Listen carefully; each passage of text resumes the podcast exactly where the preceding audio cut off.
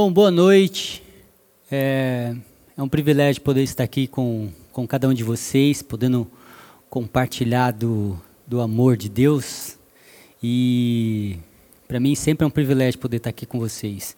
Hoje eu gostaria de compartilhar um pouquinho sobre a questão do altar. É, a gente ouve às vezes tanto essa palavra e eu até queria compartilhar, entender, a gente entender é, o que figurava isso, né? Isso no Antigo Testamento e no Novo Testamento. E a gente vai, então, no decorrer da nossa conversa aqui, eu pretendo é, esclarecer um pouquinho do que, que as Escrituras até dizem a respeito disso, principalmente pela ótica né, da nova aliança, é, passando por Cristo Jesus. E antes de, antes de a gente até começar a falar, eu quero ler com você é, Hebreus capítulo 10, capítulo 10, versículo 10. E fala assim: Nessa vontade é que temos sido santificados mediante a oferta do corpo de Jesus Cristo, uma vez por todas. É, a gente, começando por esse versículo, a gente entende aqui, e eu vou falar disso um pouco mais à frente, sobre o que Jesus fez, aquele momento onde Jesus se entrega. É, Jesus é levantado ali como um último altar. E para a gente poder compreender e chegar nesse, chegar nesse ponto onde Jesus, eu quero falar um pouquinho sobre essa palavra. Né? O hebraico, a palavra altar, significa lugar de matança, ou seja, o hebraico é onde nós temos ali o Velho Testamento. E o grego, que é o Novo Testamento, onde o Novo Testamento foi escrito, significa lugar de sacrifício. E em latim vem da palavra altare de altos, que significa plataforma elevada. Por isso, desde aquela remota antiguidade, um altar era um lugar elevado, um lugar alto, uma pedra onde uh, servia para celebrações como um, um, um ritual religioso, né? E dirigido à divindade. Era assim que era feito os, os altares naquela época. E a primeira referência de altar que tem na Bíblia foi Noé, é, em gratidão a Deus pela salvação da sua família, em Gênesis capítulo 8, versículo 20, diz assim: Levantou Noé um altar ao Senhor, e tomando os animais limpos e aves limpas, ofereceu o holocausto sobre o altar. Aqui é a primeira referência de altar na Bíblia. Então, nesse momento, a gente percebe que a primeira vez que a Bíblia fala a palavra altar é nesse momento, e depois a gente percebe que o último altar levantado foi o que nós lemos em Hebreus. Foi quando Jesus, por meio de uma oferta, é, se entregou a Deus, e de uma vez por todas, todas as ofertas agora não precisam ser mais feitas. Então, a primeira oferta levantada por Noé registrada na Bíblia, e depois nós temos Jesus Cristo se entregando como uma oferta viva. E aí, de uma vez por todas, ou seja, não precisam mais de ofertas serem, serem queimadas no, no altar. Agora, o que é interessante é que já nas primeiras instruções, voltando ali para o Velho Testamento, as primeiras instruções, quando falam de altar, ali no livro, é, onde fala de, da lei, né, no livro de Levítico, é, eu queria que a gente lesse um pouquinho, até antes de Levítico, eu lesse Êxodo capítulo 20, versículo 24. É, Êxodo capítulo 20, versículo 24, diz assim: um, um altar de terra me farás, e nele sacrificarás as tuas ofertas queimadas, e as tuas ofertas pacíficas, e as tuas ovelhas e os teus bois. Em todos os lugares em que se registrar o meu nome, virei a ti e te abençoarei 25. Se me fizeres um altar de pedra, não edificarás de pedras esculpida, porque se levantares tua ferramenta sobre ele, já o profanaste.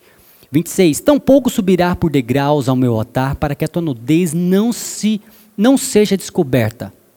No livro de Levítico, onde a gente, o povo de Israel é, oferecia cordeiros e outros animais como sacrifícios, é, como forma de reconhecer a divindade, a Deus, né, a divindade, os, os sacrifícios da antiga lei eram uma prefiguração do sacrifício de Jesus no altar da cruz.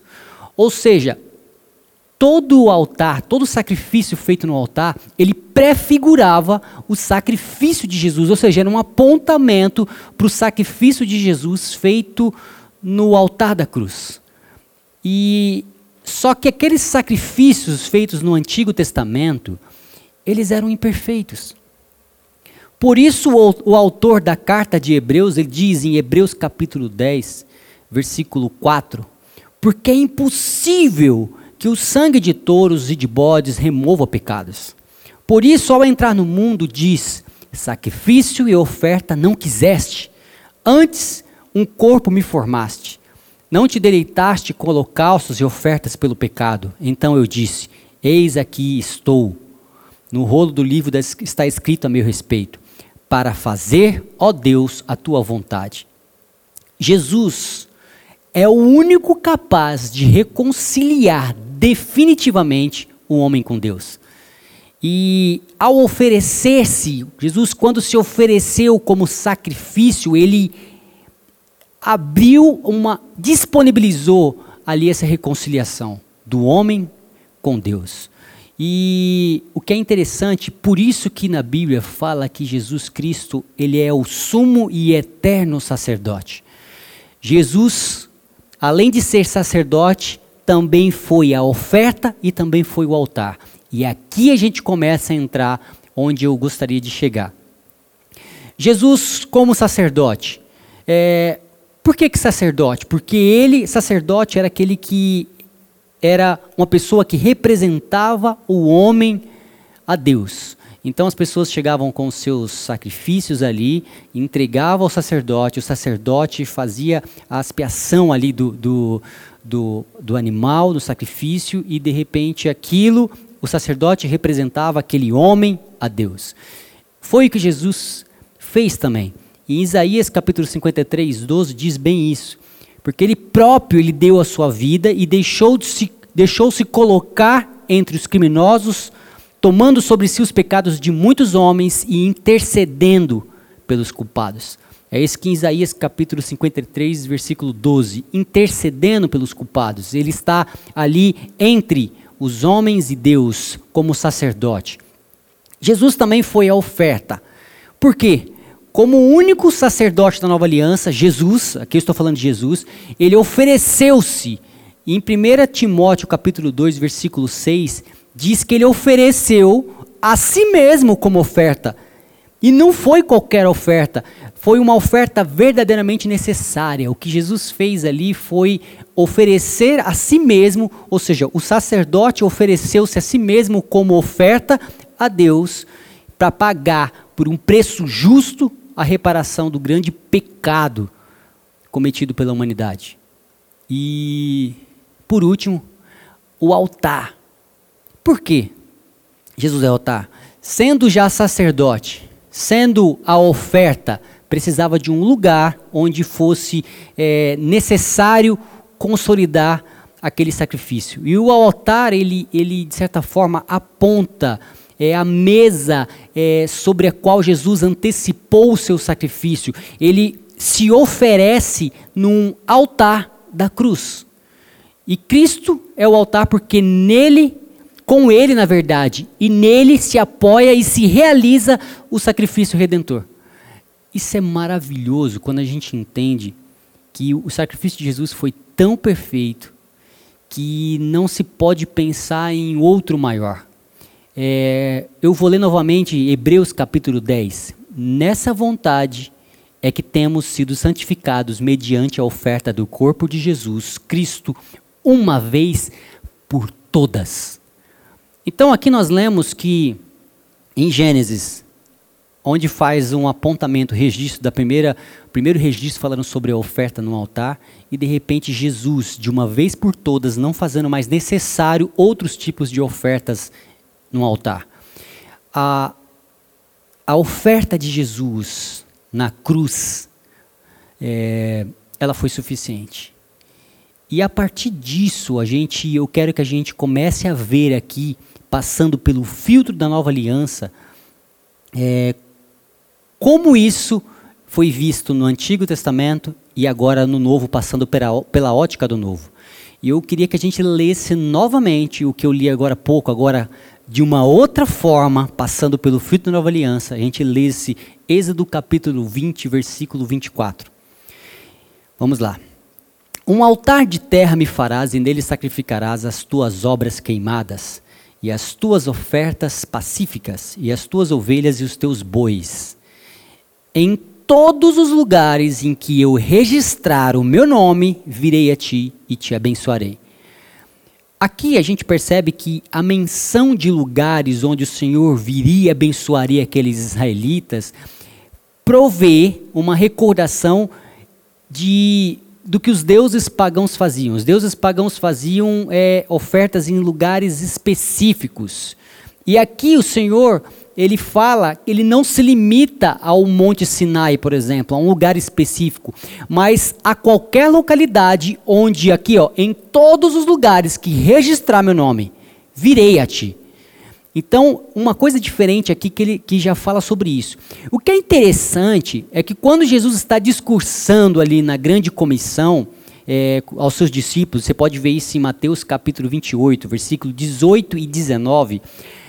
Vale, aqui já vale lembrar que na, na grande comissão Jesus já tinha sido morto e ressuscitado. Então, depois disso, na grande comissão, onde ele fala de ir, de fazer discípulos, naquele momento em que ele está conversando com os seus discípulos, ou seja, já tinha sido ressuscitado, estava ressurreto, então já tinha sido oferecido como uma oferta no altar. É, ele conversa com todo mundo e ele termina o discurso falando assim: Eis que estou convosco todos os dias até a consumação do século. Uau! Quando a gente olha para a realidade de Êxodo capítulo 20, falando em todos os lugares que registrar meu nome, virei e te abençoarei. Virei a ti e te abençoarei. Só que lá na frente Jesus fala assim: Eis que estarei convosco todos os dias até a consumação dos séculos. Bom, se na lei onde fosse registrado o nome de Deus a pessoa seria abençoada, imagina agora tendo o próprio Deus conosco todos os dias. Essa é uma boa notícia. Significa que agora o Deus conosco, se antes onde fosse registrado o nome de Deus, Deus viria e seria a pessoa seria abençoada. Agora imagina agora o Deus conosco todos os dias até a consumação do século. Que notícia boa para nós, que notícia boa para a sua vida. O Deus presente na sua vida se o lugar, sabe de uma coisa, isso me faz pensar que eu não sou, o lugar onde eu sou abençoado é onde Deus está. O fato de eu, de eu ter o Deus conosco me faz abençoado, me faz ser bênção. Eu não preciso mais de bênção, eu sou abençoado. Compreende a diferença? Se Deus comigo todos os dias, se Deus conosco todos os dias, e Deus falou: onde, onde vocês registrarem meu nome, eu virei até você e te abençoarei. Agora imagino Deus presente todos os dias. Eu de fato percebo que talvez é, eu sei que a gente, às vezes a gente usa essa palavra de abençoar e já às vezes virou um jargão né, entre nós e e eu sei, às vezes, o que significa, né? É, mas me faz refletir, eu queria que você refletisse também. É, será que a maior bênção, nós precisamos de bênçãos mesmo ou temos o Senhor, por isso somos abençoados? E ser abençoado não me faz precisar de uma bênção, mas eu sou. Percebe a diferença? É, eu queria que você refletisse sobre isso, sabe? Porque me faz refletir. E isso é uma realidade que quando entrou na minha vida, de eu entender o quão abençoado eu sou, por ter Deus, eu não preciso de uma provisão, eu não preciso de algo, Deus é a provisão, Deus é a minha maior bênção, Ele está comigo, e Ele estando comigo me faz abençoado. Isso é maravilhoso, é a realidade da nossa vida.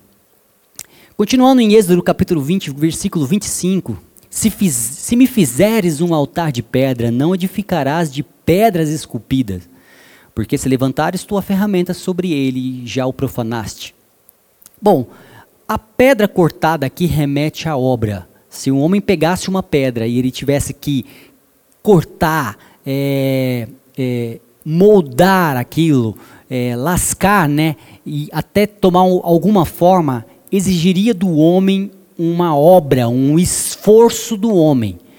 E a pedra aqui, onde seria feito o altar, ela não, na verdade, não pode ter de forma alguma o esforço do homem, porque o esforço do homem de se justificar por meio de oferecer um, um sacrifício no altar, não dá, o homem não poderia ser salvo por, por si só, pelas suas próprias obras, pelo seu próprio esforço.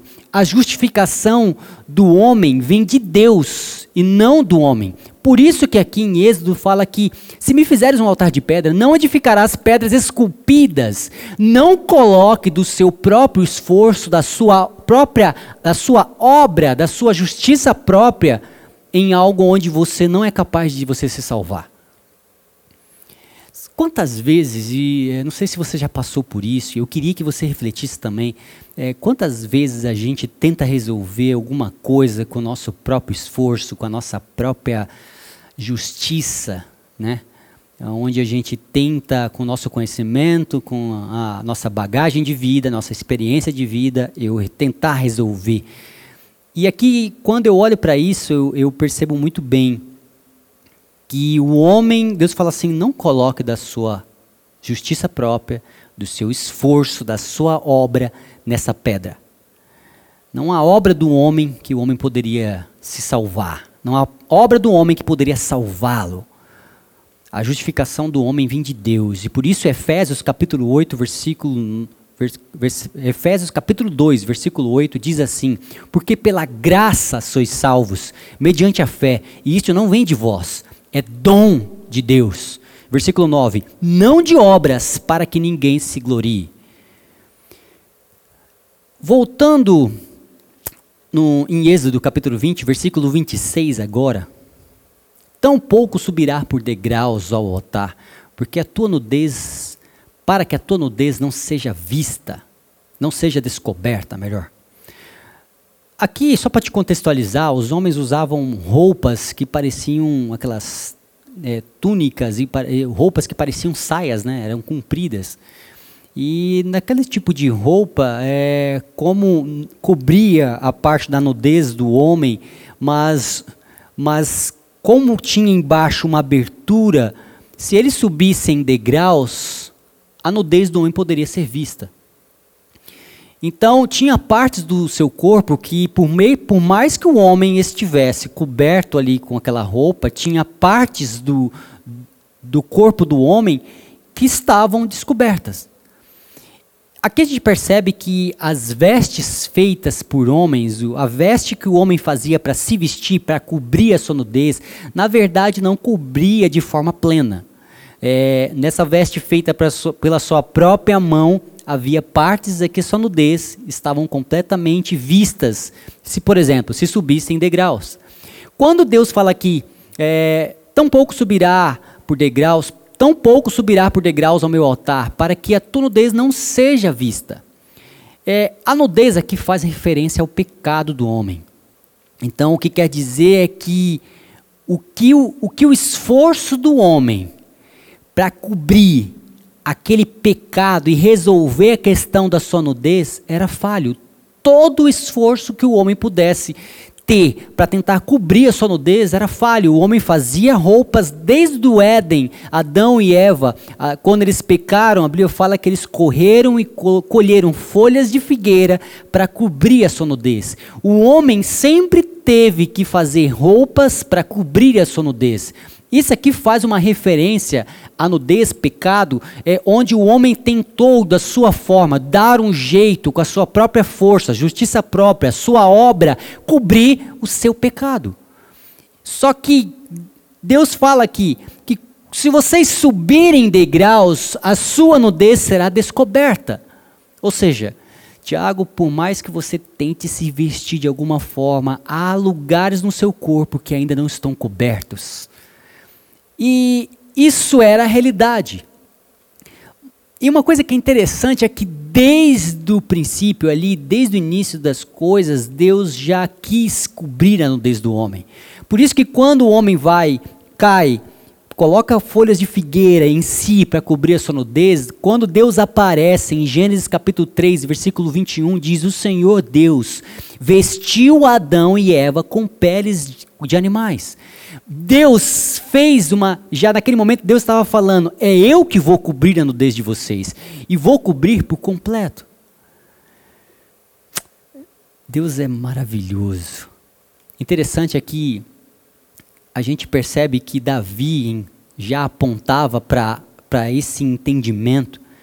E ele em Salmos capítulo 32, versículo 1, diz assim: Bem-aventurado aquele que tem as suas transgressões perdoadas e seus pecados apagados. Já em Romanos capítulo 4, versículo 6 diz assim: Assim também Davi fala da bem-aventurança do homem, a quem Deus leva a conta a justiça independente de obras. Versículo 7: Como são felizes as pessoas que têm as suas transgressões perdoadas, cujos pecados são cancelados, vírgula, cancelados, ponto. Versículo 8: Bem-aventurado aquele que o Senhor jamais cobrará o preço do pecado. O oh, Pai de amor. Sabe, agora a gente entendendo e contextualizado a respeito do, do que é o altar e, e, e como isso, o primeiro e o último altar, sendo Jesus sendo o último e de, de forma completa, não precisando ter mais depois deles, depois dele, é, a gente começa a entender agora é, o entendimento de enxergar o altar pela ótica da nova aliança e eu gostaria de ler agora com vocês mais um, um pouco, é, Gênesis capítulo 28, vers, é, capítulo 28, versículo 16. Diz assim: Despertado Jacó do seu sono, disse: Na verdade, o Senhor está neste lugar e eu não sabia. 17. E temendo, disse: Quão temível este lugar! É casa de Deus, a porta dos céus. 18. Tendo se levantado Jacó cedo de madrugada, tomou a pedra que havia posto por travesseiro e a erigiu em coluna, sobre cujo topo entornou azeite. 19. E ao lugar, cidade de outrora chamada Luz, deu o nome de Betel. E eu quero que a gente agora, novamente, pela ótica da nova aliança, a gente consiga é, observar a realidade desse, do que aconteceu ali. Versículo 16. Quando fala que Jacó acorda, desperta mostra ali que ele acorda tendo a consciência de que Deus já está lá. Olha que coisa incrível. Antes, o homem ele tinha, ele oferecia um sacrifício no altar e para ter a consciência de que Deus me perdoou, então Pai, agora eu, tenho, eu consigo entender que você me perdoou e você está aqui. Só que o que acontece aqui é que antes de Jacó levantar um altar, ele já tem a consciência de que Deus está lá. Ou seja, completamente diferente do que tinha antes. E versículo 17. A palavra temor, porque fala assim, temendo disse. A palavra temor aqui faz uma referência de ter conhecimento de quem é Deus. Ou seja, ele reconhece, ele tem o conhecimento, a consciência de quem é Deus. Então ele acorda tendo a consciência de quem é Deus. Deus está aqui. Ele acorda e fala: Deus está aqui. Eu sei quem é Deus. Ele tem essa consciência. No versículo 18, a mesma pedra que Jacó usou, isso aqui é maravilhoso. A mesma pedra que Jacó usou para descansar, porque antes, quando a gente viu aqui, ele estava descansando, ele estava dormindo, acorda. A Bíblia fala que ele estava repousando, descansando a sua cabeça sobre a pedra. A mesma pedra que ele estava sendo usada há poucos minutos atrás como descanso, ele simplesmente virou ela, colocou numa outra posição e levantou ali como um altar. Uma curiosidade aqui que nenhuma outra pessoa no Antigo Testamento registra, é, é registrado ungindo uma pedra. E o que nós sabemos é que o azeite é figurado como o Espírito Santo na Bíblia. Então, imagina, é, Jacó estava dormindo, de repente acorda, sabendo, tendo a consciência de que Deus estava ali presente. E ele pega, coloca a pedra numa outra posição, pedra que antes ele estava usando como um descanso, apoiando a sua cabeça, e estava descansando sobre ela, e de repente agora ele pega um azeite e derrama sobre a pedra. O azeite é figurado como Espírito Santo, e naquele momento é, há um apontamento para Cristo, porque Cristo é chamado de pedra angular na frente. Então, naquele momento, a pedra que ele derramou azeite, ou seja, a pedra que figurada estava derramando, cheia de Espírito Santo, e Jesus Cristo, a pedra angular, cheio do Espírito Santo, se torna o lugar de descanso de todos os homens. Que maravilha! Jesus Cristo, que seria erguido como o último altar, estaria cheio de Espírito Santo e seria o lugar de descanso de todos os homens. A gente percebe a riqueza do Antigo Testamento quando a gente passa pela ótica do Novo, entendendo. É maravilhoso a gente entender é, o que acontecia no Antigo Testamento. Por isso que a Bíblia fala que as pessoas entendiam Deus como uma sombra, não conseguia compreender, mas quando Jesus vem, ele é exata a expressão de quem Deus é. E quando a gente olha para a vida de Cristo, a gente entende o que Deus sempre quis dizer ali, estava apontando no Antigo Testamento. No versículo 19 fala onde fala, e o lugar, a cidade outrora se chamava Luz, deu o nome de Betel. Aqui onde Jacó descansou, ele, o lugar onde ele estava descansando, e depois ali ele, ele chamou de que chamou de Betel e significa casa de Deus, ou seja, o lugar de descanso de Jacó naquele lugar foi chamado de casa de Deus. Por isso que essa casa é um lugar de descanso para todos nós. Por isso que a presença de Deus, o, o, o sabe, o temor, a consciência de que Deus está presente com você, se torna a casa de Deus o seu lugar de descanso. É, onde é a casa de Deus, Tiago? Onde você está? Eu perguntaria. E onde é o seu lugar de descanso? Onde se faz, você, se, você tem a consciência de que Deus está com você? Onde?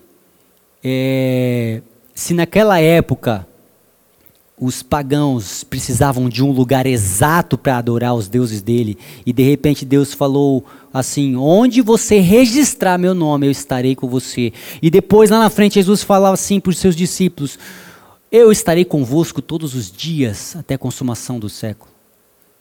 Então eu me faz pensar que a casa de Deus é onde eu tenho a consciência de que Deus está presente e ali é meu lugar de descanso. Aonde quer que eu vá, aonde quer que você vá.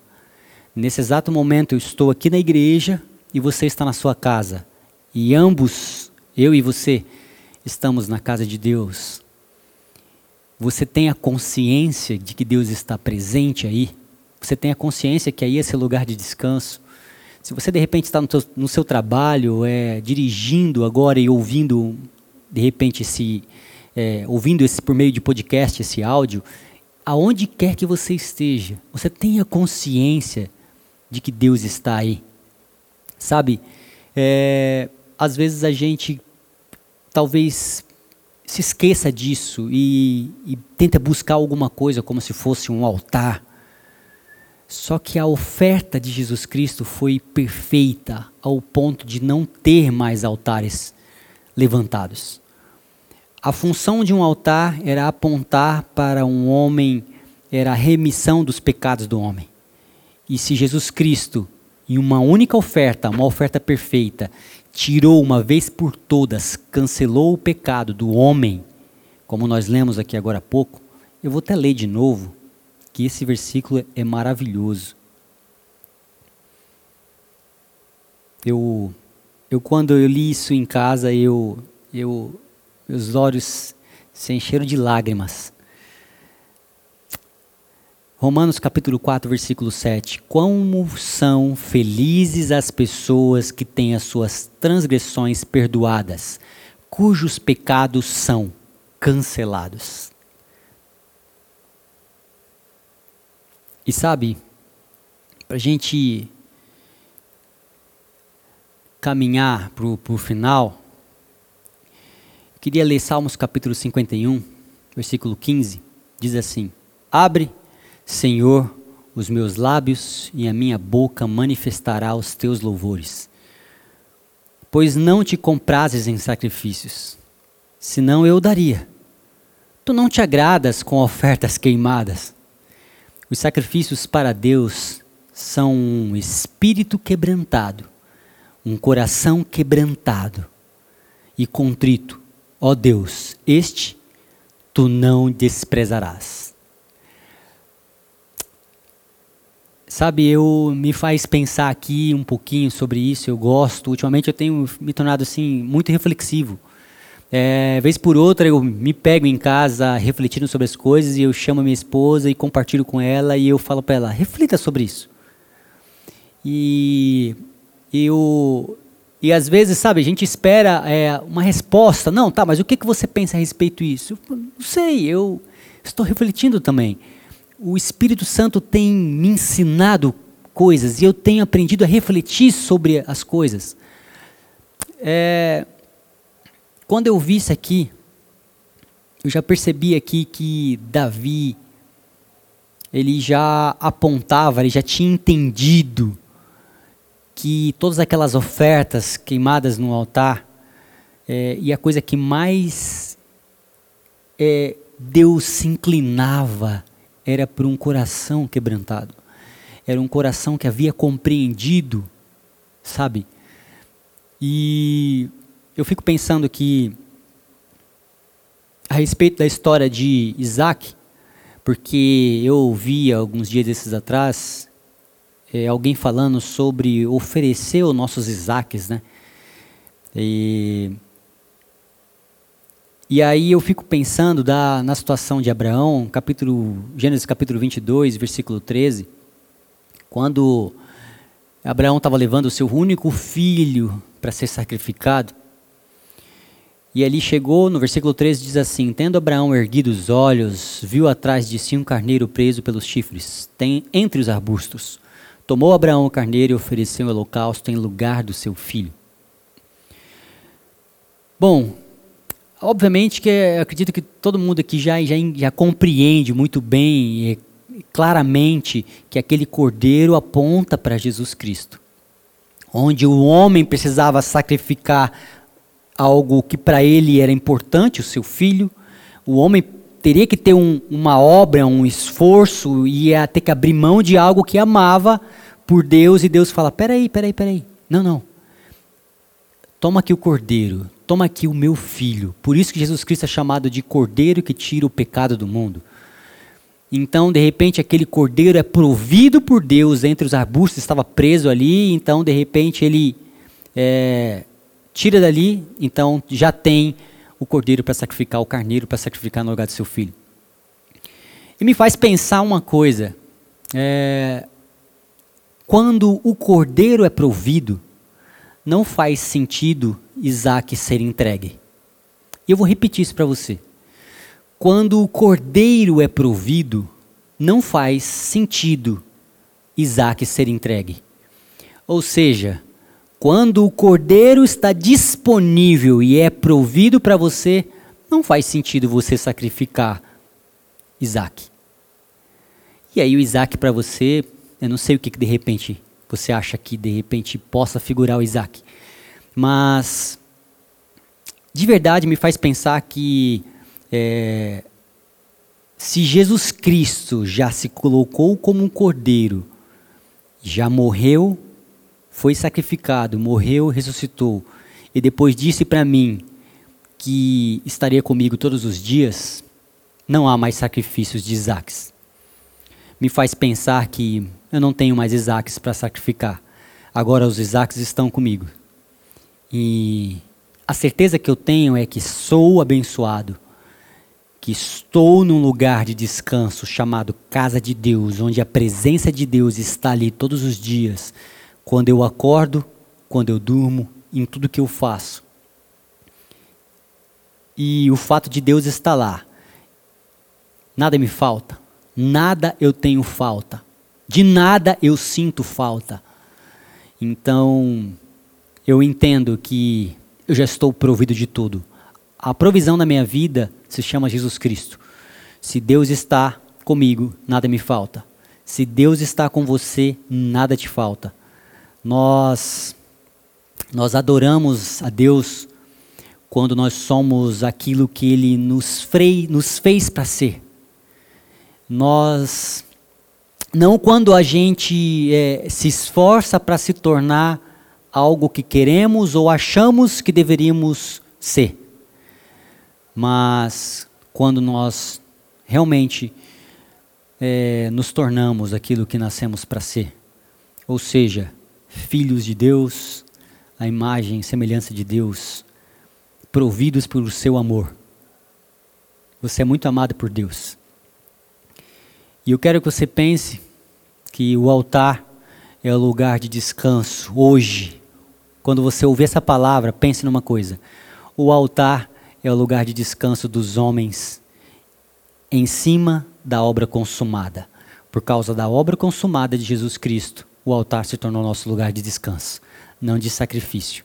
Mas agora nós descansamos, entendendo que a obra foi consumada e o sacrifício perfeito de Jesus, perfeito de Jesus, não me faz mais ter que levantar um altar. Agora aquele altar eu deitei ele e eu repouso a minha cabeça. E agora me tornou num lugar de descanso. Que esse que essa mensagem possa realmente trazer paz ao seu coração, que isso seja na sua vida entenda que nós descansamos e descansa de verdade.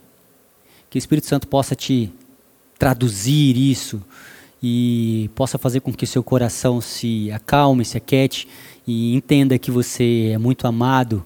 A maior provisão que nós recebemos de Deus foi o seu amor ali figurado na pessoa do seu filho Jesus Cristo, o próprio amor de Deus. E você é muito amado por isso. Nunca se esqueça, nós amamos você porque Jesus Cristo primeiro nos amou e nós só podemos amar porque nós sabemos o que é o amor. E o amor é uma pessoa, se chama Jesus Cristo. Não esqueça disso. Olhe para a pessoa do seu lado, na sua casa, e diga para ela assim: descansa, descansa. Você é muito amado por Deus. Sabe aquele, aquela plaquinha que tem assim: sorria, você está sendo filmado? Deveria ter uma descanse. Você é amado por Deus. E é assim que você, assim que eu vivo a vida de Cristo entendendo que a obra consumada foi suficiente para que eu pudesse descansar, não no que eu faço, mas no que ele fez. Mas o descansar que eu digo não é aquele descansar de dormir, vou para casa e vou dormir, não é isso. Mas é agora eu descanso sem precisar ter um esforço para me salvar, mas agora a única coisa que eu faço é que todo lugar que eu vou, eu quero que as pessoas conheçam desse amor de Deus. Afinal de contas, é muito bom para ficar só com a gente, né? A gente precisa dizer para todo mundo o quanto essas pessoas são, são amadas. E que você possa levar esse amor aonde você for, em qualquer lugar, que as pessoas possam conhecer o amor de Deus por meio da sua vida. Ao ponto de falar: olha, antes eu não conhecia Deus, mas quando eu te conheci, agora é impossível dizer que Deus não existe. Deus existe porque eu vejo em você. Que seja essa a realidade da nossa vida. Nós somos muito amados por Deus. Que o amor de Deus Pai continue abraçando cada um de vocês. Que a graça do nosso Senhor Jesus Cristo acompanhe vocês em todos os lugares. Tudo que você fizer, continue sendo abençoado. E que a consolação do Espírito Santo possa permanecer para a gente e o conhecimento a respeito de Cristo possa aumentar todos os dias, até a consumação do século. Grande abraço, continue abençoado.